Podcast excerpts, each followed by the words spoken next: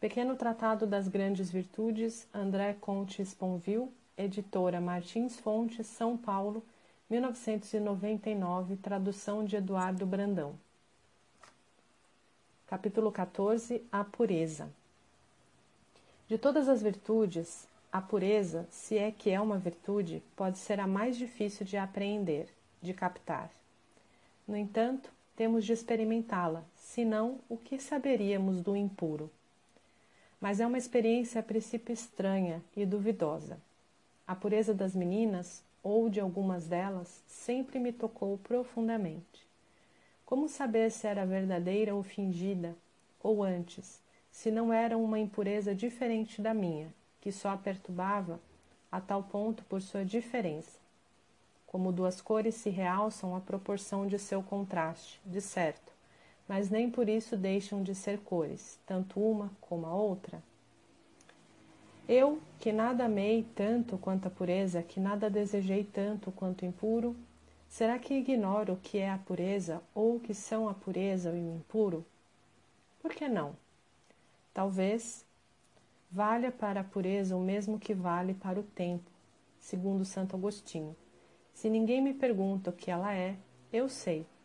Mas se me perguntam e eu quero explicar, não sei mais. A pureza é uma evidência e um mistério. Eu falava das meninas. O fato é que a pureza, pelo menos nos dias de hoje, se produz antes de tudo no registro sexual. Por diferença? Precisamos ver. As meninas em que penso, várias das quais iluminaram minha adolescência, não eram menos sexuadas do que as outras, é claro, nem menos desejáveis. Às vezes eram até mais nem mesmo, quem sabe, menos desejosas. Mas elas tinham uma virtude. Aí estamos, ou pareciam tê-la, de habitar na clareza esse corpo sexuado e mortal, como luz na luz, como se nem o amor nem o sangue pudessem maculá-las. Aliás, como poderiam? É a pureza do vivo e a própria vida. Aquilo batia nas veias como uma gargalhada.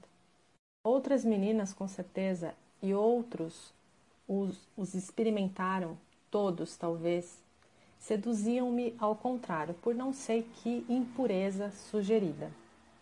Elas pareciam habitar muito mais a noite do que o dia. Detinham a luz, como fazem certos homens, ou antes a refletiam, o que os homens não sabem fazer. E, no entanto, enxergavam bem tanto nelas como em você pareciam viver em pé de igualdade com o desejo dos homens.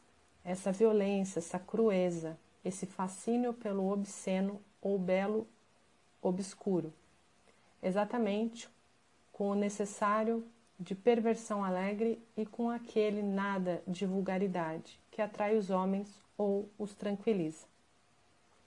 Mais tarde, todas elas envelhecerão e se distinguirão menos, ou então apenas pela quantidade de amor de que serão capazes.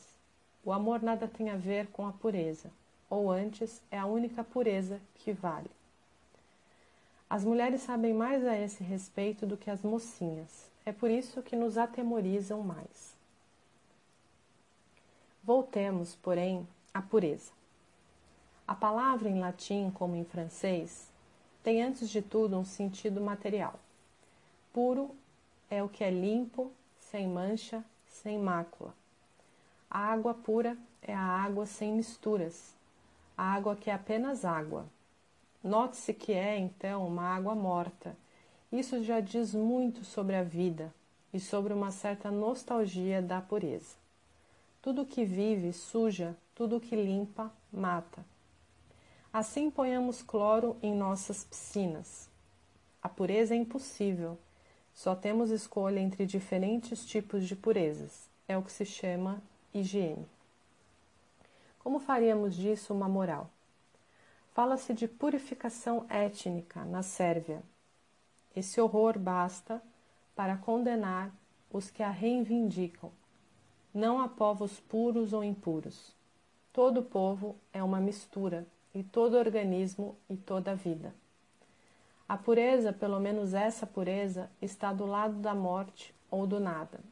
A água é pura quando é sem germes, sem cloro, sem calcário, sem sais minerais, sem nada além da água. É, pois, uma água que não existe nunca ou apenas em nossos laboratórios. Água morta e mortificante, sem cheiro nem gosto, e mortífera, se só bebêssemos dela. No entanto, só pura em seu nível. Os átomos de hidrogênio poderiam protestar contra essa mistura que lhes é imposta, essa impureza do oxigênio. E por que não o núcleo em cada um deles, contra a impureza do elétron? Só o nada é puro. Ora, o nada não é nada.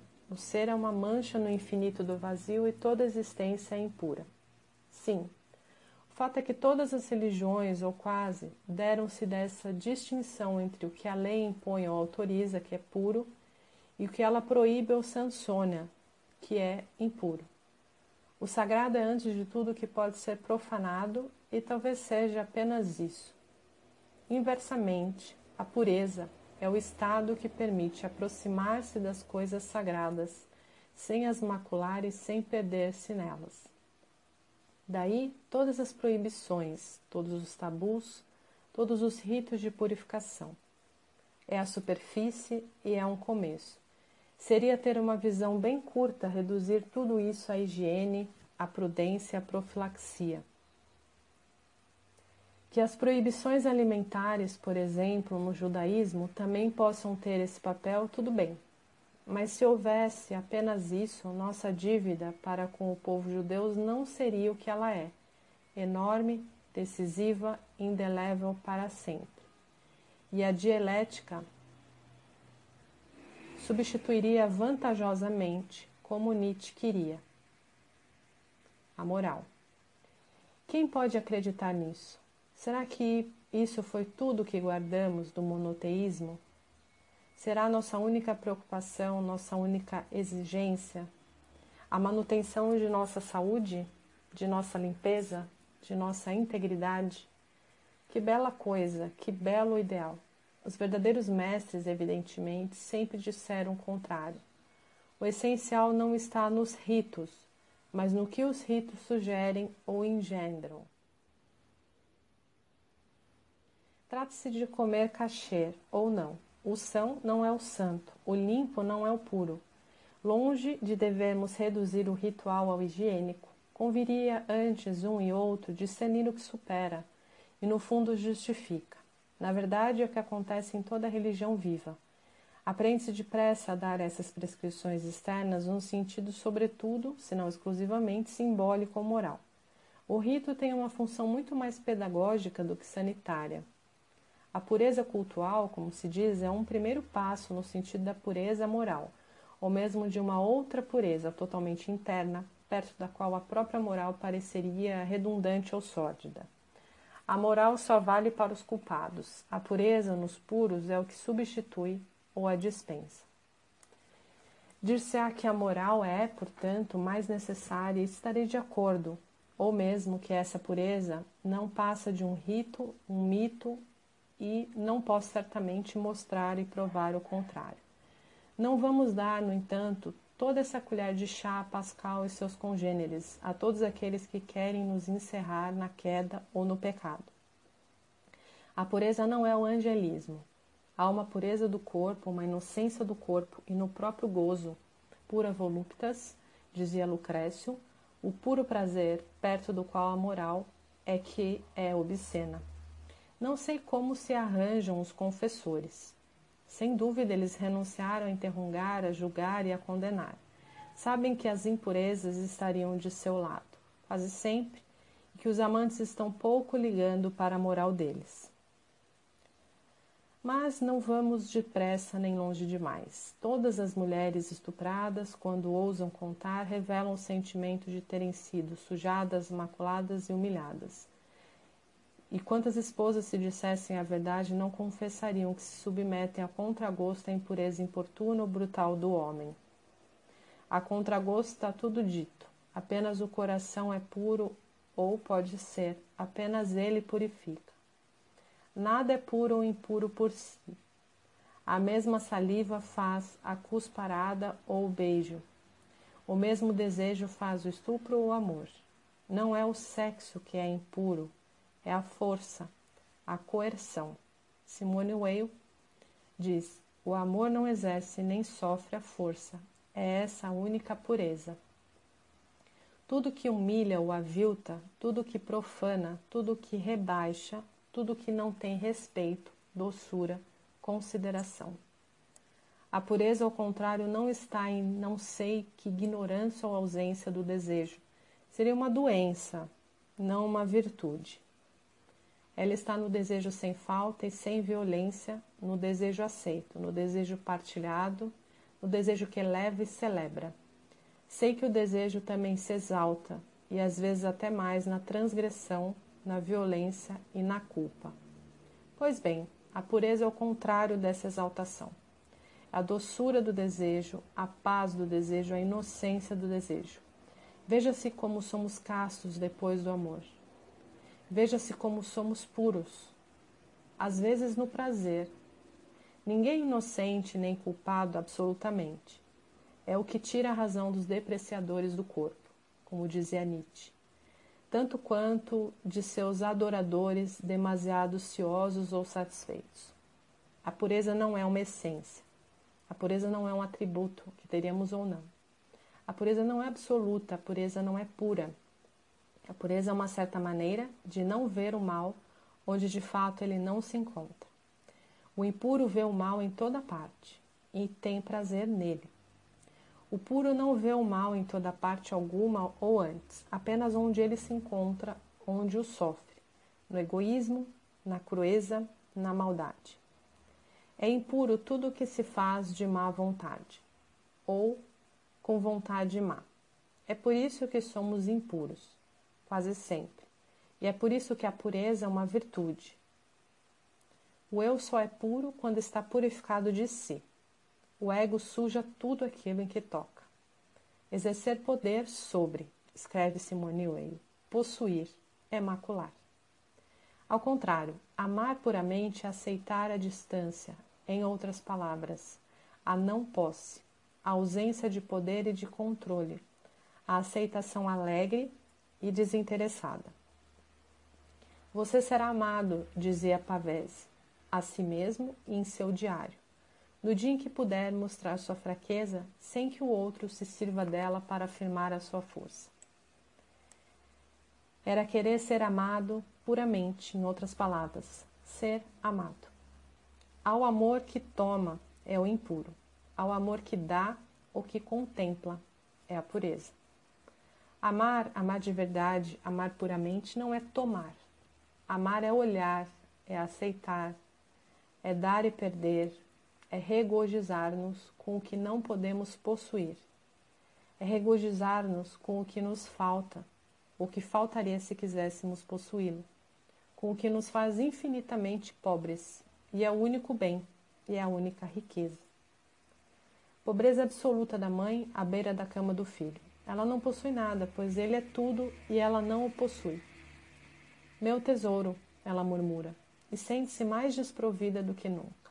Pobreza do amante, pobreza do santo. Puseram todo o seu bem no que não se pode possuir, no que não se pode consumir. Fizeram-se reino e deserto para um Deus ausente.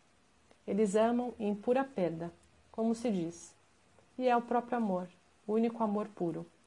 Quem só amaria na esperança de um ganho, de um lucro, de uma vantagem? O egoísmo ainda é amor, de certo, mas é um amor impuro. E a fonte de todo mal, dizia Kant. Ninguém faz o mal pelo mal, mas apenas por seu prazer, que é um bem. O que corrompe a pureza dos móveis, como dizia também Kant, não é o corpo, nem sabe-se lá que vontade maligna, que quereria o mal pelo mal mas o caro eu, com o qual não cessamos de nos chocar. Não, claro, que não tenhamos o direito de amar a nós mesmos, como poderíamos então, supondo-se que isso fosse possível, amar o próximo como a si mesmo. O eu não é odiável, ou só o é por egoísmo. O mal não está em amar a si, mas em amar somente a si.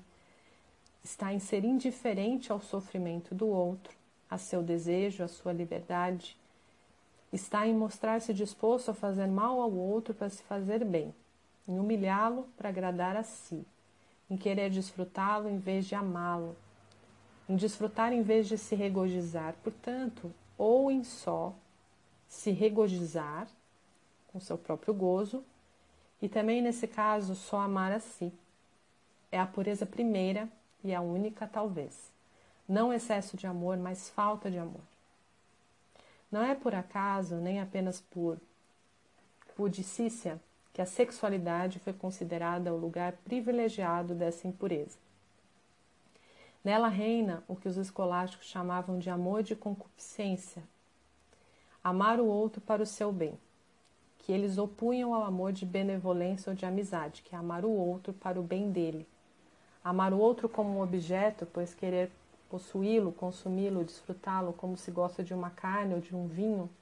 Em outras palavras, amar apenas para si é Eros, o amor que toma ou que devora. E Eros é um deus egoísta,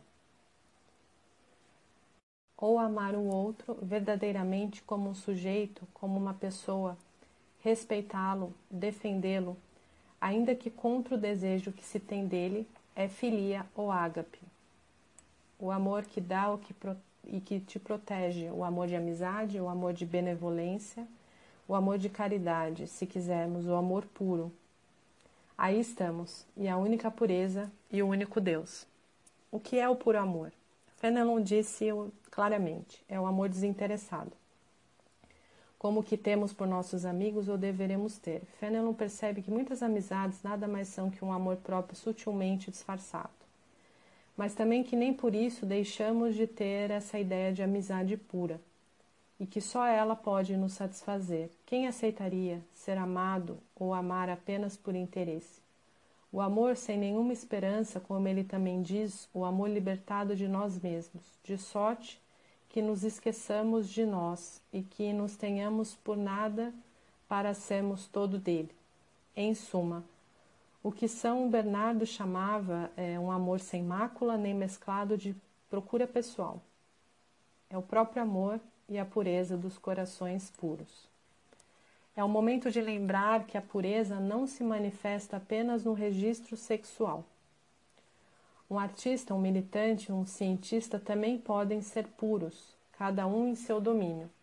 Ora, nesses três domínios, e quaisquer que sejam suas diferenças, o puro é aquele que dá prova de desinteresse.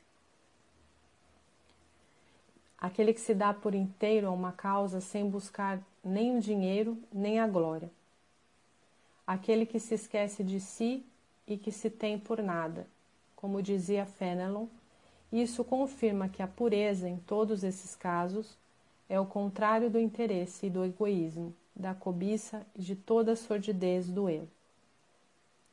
Note-se de passagem que não se pode amar puramente o dinheiro. Isso já diz muito sobre o dinheiro e sobre a pureza.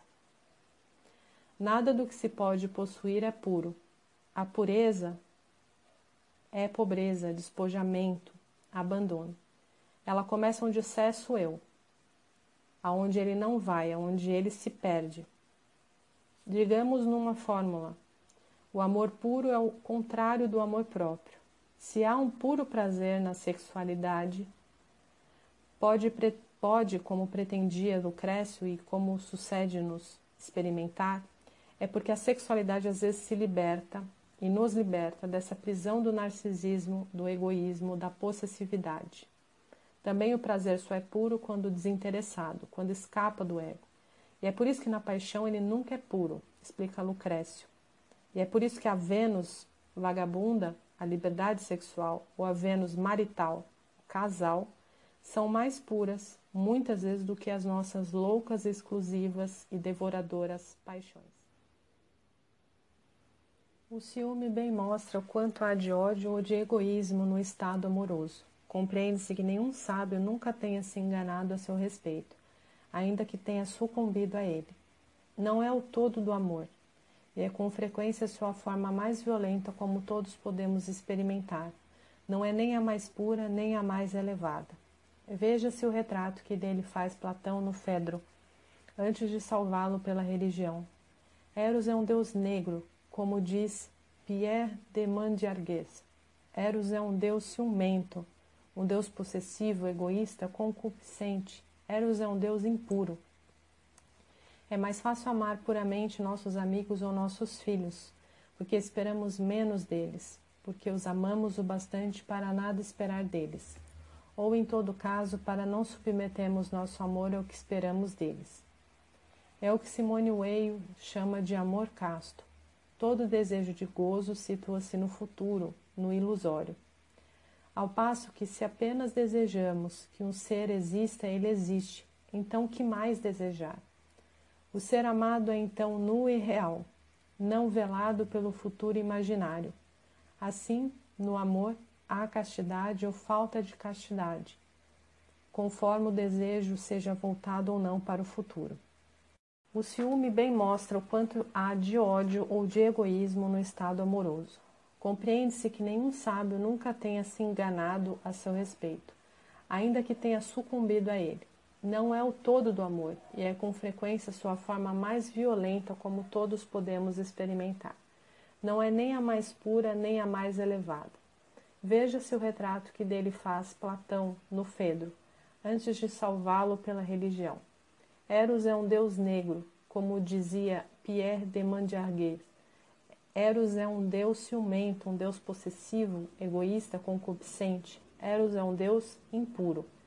É mais fácil amar puramente os nossos amigos ou nossos filhos, porque esperamos menos deles, porque os amamos o bastante para nada esperar deles, ou em todo caso para não submetermos nosso amor ao que esperamos deles. É o que Simone Weil chama de amor casto. Todo desejo de gozo situa-se no futuro, no ilusório. Ao passo que se apenas desejamos que um ser exista, ele existe. Então, que mais desejar? O ser amado é então nu e real, não velado pelo futuro imaginário. Assim, no amor, há castidade ou falta de castidade, conforme o desejo seja voltado ou não para o futuro. Simone Weil, que não procura agradar, acrescenta o seguinte, que talvez choque alguns ingênuos, mas que dá o que pensar. Nesse sentido, e contanto que não seja voltado para uma pseudo-imortalidade concebida com base no futuro, o amor que temos pelos mortos é perfeitamente puro. Puro porque é o desejo de uma vida finita, que não pode dar mais nada de novo. Desejamos que o morto tenha existido e ele existiu. É o luto perfeitamente bem sucedido, quando nada mais há do que a doçura e a alegria da lembrança, do que a eterna verdade do que aconteceu, quando nada mais há do que amor e gratidão. Mas o presente é igualmente eterno Nesse sentido, poderemos acrescentar, e contanto que não seja voltado para um pseudo-consumo concebido com base no futuro, o amor que temos pelos corpos, pelos corpos vivos, também pode às vezes ser perfeitamente puro. É o desejo de uma vida presente e perfeita. Desejamos que esse corpo exista e ele existe. Que mais pedir? Sei que, na maioria das vezes, não é simples. A carência interfere a violência e a avidez. Quantos acreditam desejar uma mulher quando desejam apenas o orgasmo? Todo obscuro do desejo, todo esse jogo confuso e perturbador em torno da transgressão e da profanação. O sagrado, dizia eu, é o que pode ser profanado. O corpo humano é sagrado. Esse fascínio exclusivamente humano, pelo animal que há em si no outro, esse jogo entre vida e morte, entre prazer e dor, entre sublime e indigno, em suma, tudo o que há de prontamente erótico, mas do que de amante, mais do que de ágape. Em, todos, em dois corpos que se enfrentam ou se buscam, mas isso não é impuro, ou não parece sê-lo, a não ser em referência a outra coisa. A animalidade só faz sonhar os humanos. A perversão só atrai pela lei que ela transgride, a indignidade só pelo sublime que ela insulta. Eros seria impossível, em todo caso, nada teria de erótico, sem filia ou ágape. Não haveria nada mais que a pulsão totalmente boba, que fastio. E creio, com Freud, que o inverso também é verdadeiro. Que saberíamos do amor sem o desejo? O que valeria o desejo sem o amor? Sem Eros, não há filia, não há ágape, mas sem filia ou ágape, Eros não tem nenhum valor. Portanto, temos de nos habituar a habitá-los juntos, ou a habitar o abismo que os separa. É habitar o homem, que não é nem anjo nem animal, mas o um encontro impossível e necessário entre os dois. O baixo ventre, dizia Nietzsche, é a causa de o homem ter certa dificuldade de se tomar por um Deus.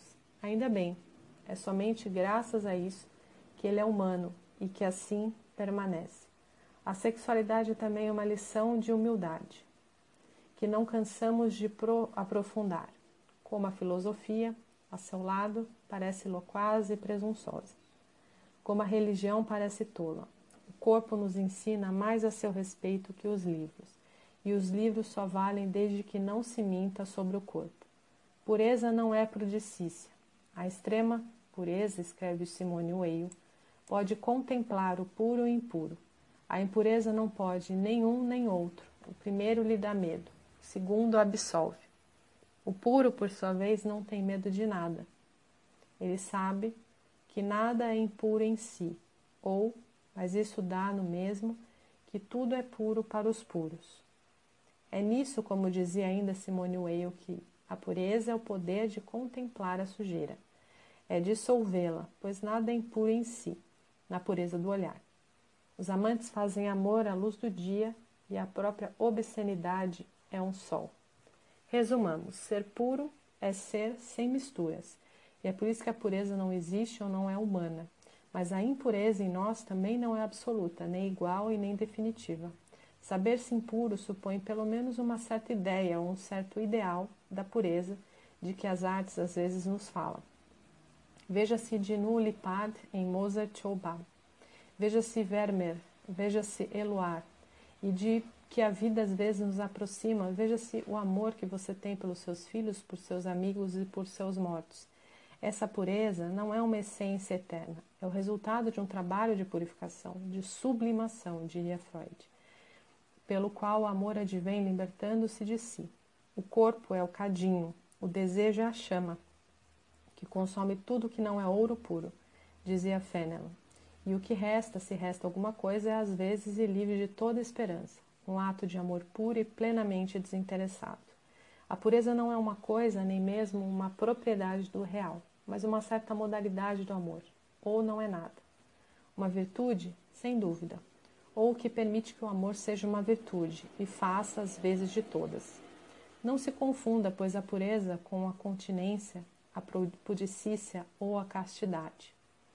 A pureza cada vez que o amor deixa de ser mistura de interesse, ou antes, pois a pureza nunca é absoluta, apenas na medida em que o amor dá prova de desinteresse. Podemos amar puramente o verdadeiro, a justiça ou a beleza, e também, por que não, o amor, o homem e a, ou a mulher está, que está presente, que se dá e cuja existência é muito mais que a posse, basta para me satisfazer. A pureza é o amor sem cobiça. Assim, amamos a beleza de uma paisagem, a fragilidade de uma criança, a solidão de um amigo e às vezes até mesmo aquele ou aquela que todo o nosso corpo continua, no entanto, a cobiçar. Não há pureza absoluta, mas também não há impureza total ou definitiva. Pode acontecer que o amor, o prazer ou a alegria nos libertem um pouco de nós mesmos, de nossa avidez e de nosso egoísmo. Pode até ser, parece-nos, é, ter às vezes experimentado ou pressentido isso, que o amor purifique o amor, até o ponto talvez de o sujeito se perder e se salvar. Quando não há nada além da alegria, quando não há nada além do amor, o amor livre de todo pertencimento, diz Christian Bobin, quando não há nada além de tudo e da pureza de tudo. A beatitude, dizia Spinoza, não é o preço da virtude, mas a própria virtude. E essa plenitude não é obtida pela redução de nossos apetites sensuais, mas ao contrário, é essa plenitude que torna possível a redução de nossos apetites sensuais. É a última proposição da ética. E isso mostra bem o caminho que disso nos separa. Mas esse caminho, ainda que fosse feito de torpezas, já é puro ao olhar puro. Capítulo 15 A doçura. A doçura é uma virtude feminina. É por isso, talvez, que ela agrada, sobretudo, nos homens. Poderão objetar-me que as virtudes não têm sexo, o que é verdade. Mas isso não nos dispensa de o ter. E o sexo marca todos os nossos gestos, todos os nossos sentimentos e até as nossas virtudes. A virilidade, nada obstante o que a etimologia possa sugerir, não é uma virtude nem o princípio de nenhuma. Mas há uma maneira mais ou menos viril ou mais ou menos feminina de ser virtuoso.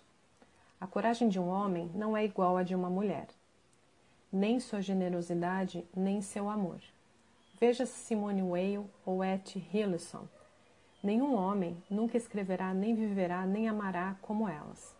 Apenas a verdade absolutamente universal, logo assexuada. Mas a verdade não tem moral, nem sentimentos, nem vontade. Como poderia, então, ser virtuosa?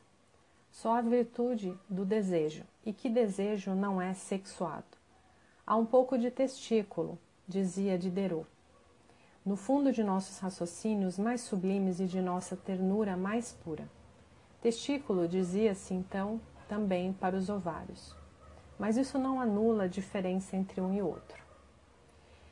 Se só há valor para o desejo, como creio, e por ele é normal que todos os nossos valores sejam sexuados.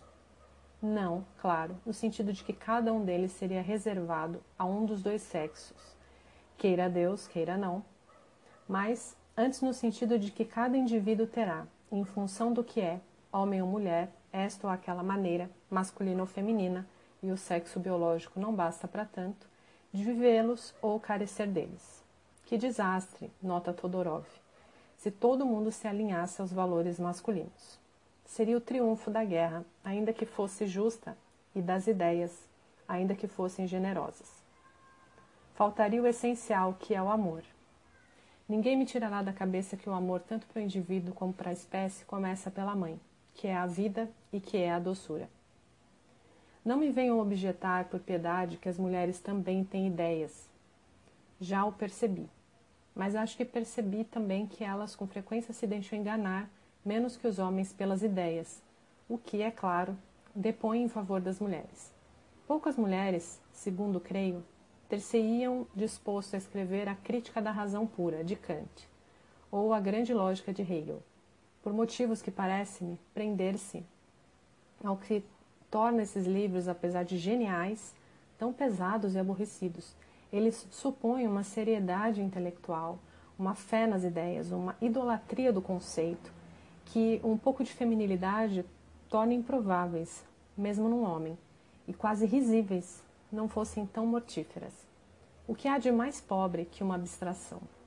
O que há de mais morto e mais ridículo do que levá-la totalmente a sério? Quanto à violência feminina, também já dei com ela, mas quem poderá acreditar que é apenas por acaso que a quase totalidade dos crimes de sangue são consumados por homens? Que quase só os meninos brincam de guerra? Que quase só os homens a fazem e às vezes nela encontram prazer? Dir-me-ão que isso decorre tanto ou mais da cultura do que da natureza. Talvez, mas o que me importa? Eu nunca disse que feminilidade e masculinidade são exclusivamente biológicas. A diferença sexual é demasiado essencial, demasiado onipresente, para não se explicar sempre e simultaneamente pelo corpo e pela educação, pela cultura ao mesmo tempo que pela natureza. Mas a cultura também é real. Ninguém nasce mulher, mas se torna mulher? É evidentemente menos simples que isso. Nascemos mulher ou homem, depois nos tornamos o que somos. A virilidade não é nem uma virtude, nem uma falta, mas é uma força, assim como a feminilidade é uma riqueza, inclusive nos homens. E uma força também, mas diferente. Tudo em nós é sexuado, salvo a verdade, insisto, e tanto melhor. Que diferença é mais rica e mais desejada? Mas voltemos à doçura. O que ela tem de feminino, ou que assim parece, é uma coragem sem violência, uma força sem dureza, um amor sem cólera. É o que ouvimos tão bem em Schubert, o que temos tão bem em Ed Hillesum. A doçura é, antes de tudo, uma paz, real ou desejada, É o contrário da guerra, da crueldade, da brutalidade, da agressividade, da violência. Paz interior e a única que é uma virtude. Muitas vezes permeada de angústia e de sofrimento, segundo Schubert. Às vezes iluminada de alegria e de gratidão, segundo Et Hillesson. Mas sempre desprovida de ódio, de dureza e de sensibilidade. Aguerrir-se e endurecer-se são duas coisas diferentes, notava Et Hillesson em 1942. A doçura é o que as distingue. É amor em estado de paz, mesmo na guerra, tanto mais forte quanto é aguerrido e tanto mais doce. A agressividade é uma fraqueza, a cólera é uma fraqueza. A própria violência é uma fraqueza, quando já não é dominada, é uma fraqueza. E o que pode dominar a violência, a cólera, a agressividade, senão a doçura? A doçura é uma força, por isso é uma virtude. A força em estado de paz. Força tranquila e doce, cheia de paciência e de mansuetude. Veja-se a mãe com seu filho. A doçura é toda a sua fé. Veja-se Cristo ou Buda com todos. A doçura é o que mais se parece com o amor, sim, mas ainda que a generosidade, mais ainda que a compaixão. Aliás, ela não se confunde nem com uma nem com outra, embora na maioria das vezes as acompanhe.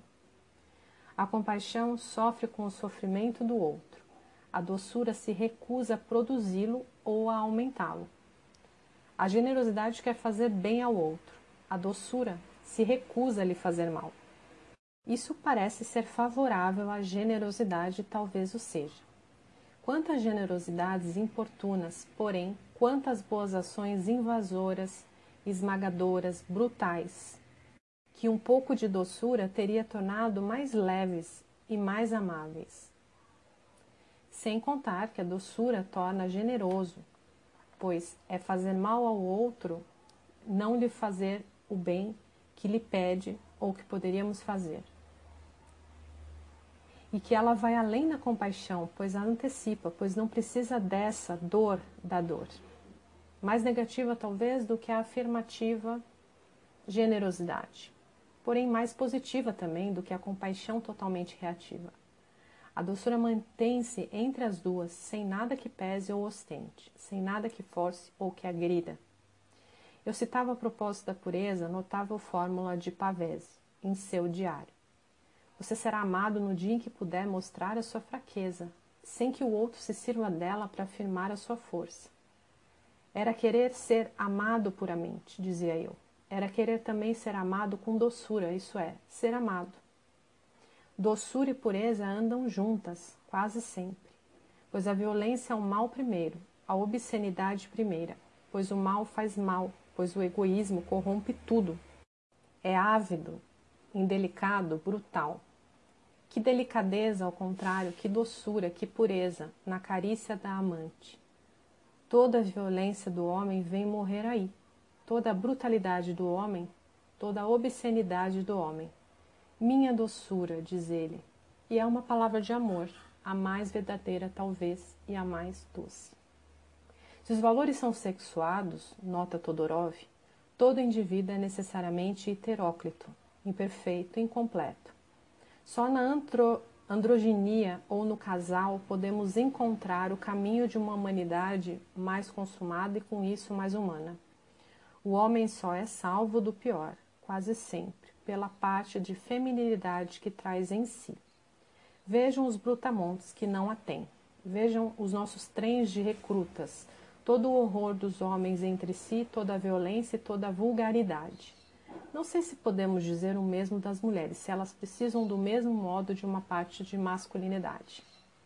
A mulher mais perto do humano do que o homem, dizia Hilke.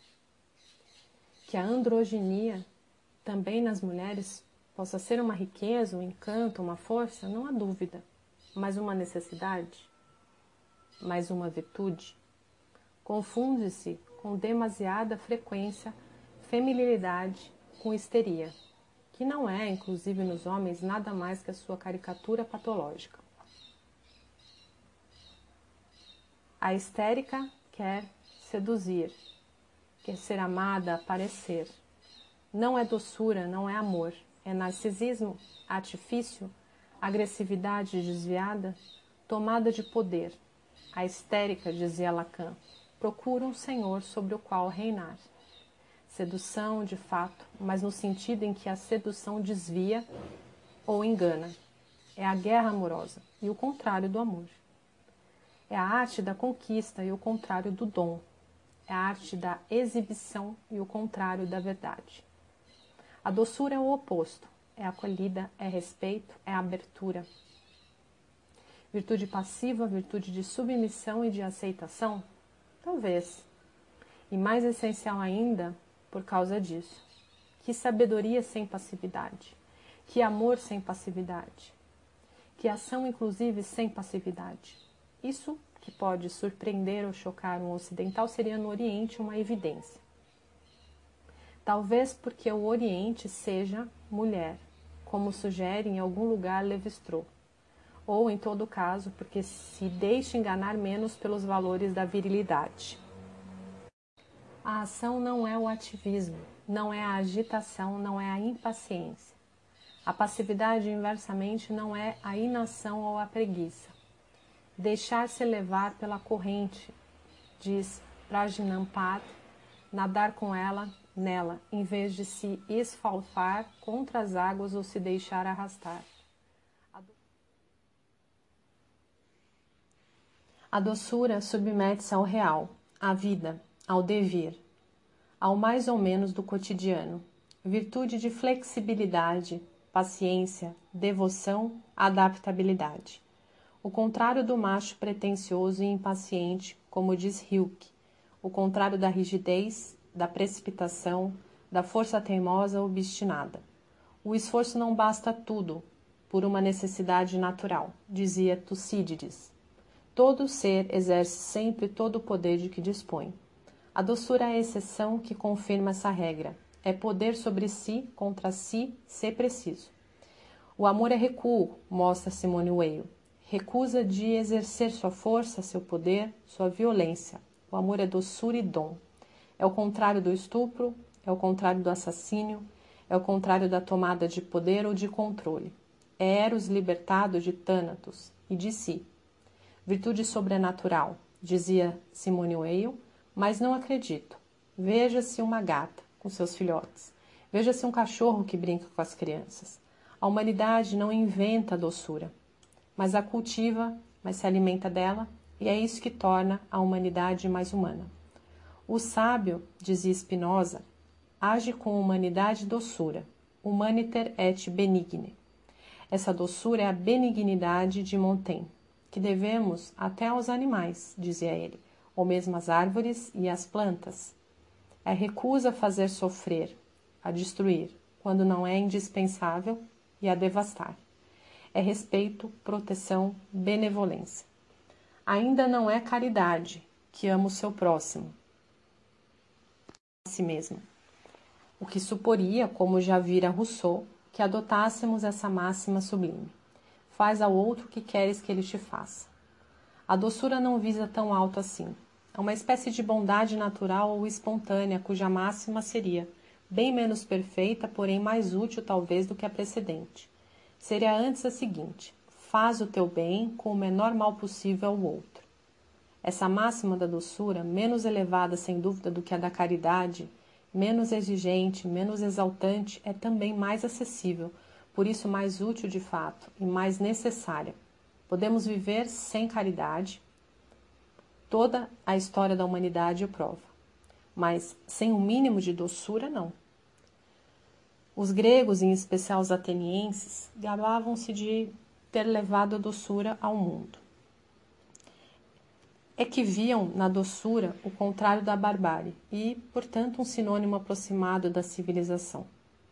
O etnocentrismo não data de ontem, é verdade. Porém, que a nossa civilização, em todo caso, é grega, que a nossa doçura necessariamente deve algo a deles. Ora, o que é a doçura para um grego antigo? A mesma coisa que para nós. Contrário da guerra, Os primeiros exemplos atestados são os do verbo que designa e significa apaziguar, o contrário da cólera, o contrário da violência ou da dureza. É menos uma virtude a princípio do que o encontro de vários, ou a sua fonte comum. No nível mais modesto, a doçura designa a gentileza das maneiras, a benevolência que atestamos para com outrem, mas ela pode intervir num contexto muito mais nobre. Manifestando-se em relação aos infortunados, ela torna-se próxima da generosidade ou da bondade. Em relação aos culpados, torna-se indulgência e compreensão, e em relação aos desconhecidos, os homens em geral, torna-se humanidade e quase caridade. No nível mais modesto, a doçura designa a gentileza das maneiras, a benevolência que atestamos para com outrem. Mas ela pode intervir num contexto muito mais nobre. Manifestando-se em relação aos infortunados, ela torna-se próxima da generosidade ou da bondade. Em relação aos culpados, torna-se indulgência e compreensão. Em relação aos desconhecidos, os homens em geral, torna-se humanidade e quase caridade. Na vida política, do mesmo modo, ela pode ser tolerância ou ainda elemência, conforme se trate das relações com cidadãos, com súditos ou convencidos. Na origem desses diversos valores está, porém, uma mesma disposição a acolher o outro como alguém a quem queremos bem, pelo menos em toda a medida em que podemos fazê-lo sem faltar com algum outro dever. E o fato é que os gregos tiveram o sentimento dessa unidade, pois todos esses valores tão diversos podem ocasionalmente ser designados pela palavra praus. Aristóteles fará dela uma virtude integral, que será o meio termo na cólera entre esses dois defeitos que são a irascibilidade e a frouxidão. O homem doce ocupa o meio entre o homem colérico, difícil e selvagem, e o homem servil e tolo. A força da impassibilidade ou de placidez excessiva pois há cóleras justas e necessárias, assim como há guerras e violências justificadas. A doçura é que delas decide e dispõe. Aristóteles sente-se embaraçado, porém, pois vê que a sua virtude de prautez inclina-se perigosamente no sentido da falta. Se o homem doce é aquele que está colérico com as coisas com que cumpre estar e contra as pessoas que o merecem, e que ademais o está da maneira que convém, no momento e por tanto tempo quanto devido, e não mais frequentemente por mais tempo nem em excesso, isso não resolve a questão dos critérios nem dos limites. O doce só é assim chamado porque o é mais que seus concidadãos. E quem sabe então aonde ele vai se deter? Quem vai julgar do objeto do alcance da duração legítima de uma cólera? A doçura pode se opor aqui, e de fato se oporá, à magnanimidade, assim como a altivez grega a humanidade judaico-cristã. Suportar ser achincalhado ou deixar com indiferença insultarem seus amigos é coisa de uma alma vil, escreve Aristóteles. O mestre de Alexandre, tanto quanto seu aluno, não era dado a oferecer a outra face. Há um extremismo da doçura que pode ser julgado desprezível ou sublime, de acordo com o ponto de vista adotado, e como que uma tentação evangélica. Covarde, não, pois a doçura só é doçura se nada deve ao medo. Simplesmente é necessário escolher aqui entre duas lógicas, a da honra e a da caridade. Ninguém ignora para que lado pende a doçura. Devemos então, por doçura, pregar a não violência?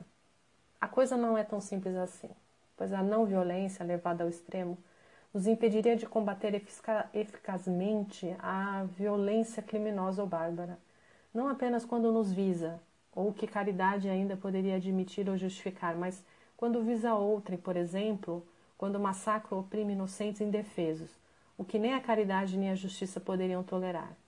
Quem não lutaria para salvar uma criança? Quem não se envergonharia de não o fazer? A não violência só é boa se for eficaz, escreve Simone Weil. Isso quer dizer que a escolha não é de princípio, mas de circunstância. Para eficácia igual ou superior, a não violência é sem dúvida preferível, como a doçura, lembra e Gandhi, na Índia, compreendera. Mas calcular a eficácia respectiva deste ou daquele meio cabe à prudência, que não poderíamos sacrificar quando está em jogo o outro, sem faltar com a caridade. Como fazer, por exemplo, se uma mulher é atacada diante de mim? Use a força, responde Simone Weil. A não ser que você tenha condições de defendê-la com igual probabilidade de sucesso, sem violência. Isso, é claro, depende dos indivíduos, das situações e, acrescenta Simone Weil, também depende do adversário. A não violência contra as tropas britânicas, vá lá. Mas e contra Hitler e suas Panzer Divisions? A violência é melhor que a cumplicidade, que a fraqueza diante do horror, que a frouxidão ou a complacência diante do pior. Portanto, não se confundam os pacíficos, que gostam da paz e estão dispostos a defendê-la, inclusive mediante a força, com os pacifistas que recusam toda guerra, qualquer que seja, contra quem quer que seja. É erigir a doçura em sistema, ou em absoluto, e impedir-se de defender de verdade, pelo menos em certas situações, aquilo mesmo, a paz que se reivindica. Ética de convicção, diria Max Weber, mas irresponsável às vezes de tanto ser convencida. Não há valor absoluto, em todo caso a doçura não poderia ser. Não há sistema da moral, não há virtude suficiente. O próprio amor não justifica tudo, não desculpa tudo. Ele não substitui a prudência, não substitui a justiça. A fortiori, a doçura só é boa se não sacrifica as exigências da justiça e do amor, que se devem antes de tudo aos mais fracos, convém recordar, e muito mais às vítimas do que os carrascos. Em que casos então temos moralmente o direito ou mesmo o dever de lutar em especial matar? Exclusivamente quando é necessário para impedir um mal maior, por exemplo, mais mortos ou mais sofrimentos ou mais violências. Disse-á que cada um poderá julgar a seu modo e que tal princípio, portanto, não oferece nenhuma garantia. Mas como poderia haver garantias? Só casos particulares, casos singulares. Ninguém pode decidir em nosso lugar. A pena de morte, por exemplo, pode ser justificada? Por que não? Se é eficaz? O problema desses domínios é menos moral do que técnico e político. Se a pena de morte contra os assassinos de crianças pudesse salvar um número maior de crianças, por um eventual efeito dissuasivo e pela impossibilidade de reincidência, ou mesmo igual ou mesmo um pouco menor do que o das execuções efetivas de criminosos, quem poderia contestá-la? A não ser que se faça da vida humana um absoluto, como se dizem mais uma vez, por que não?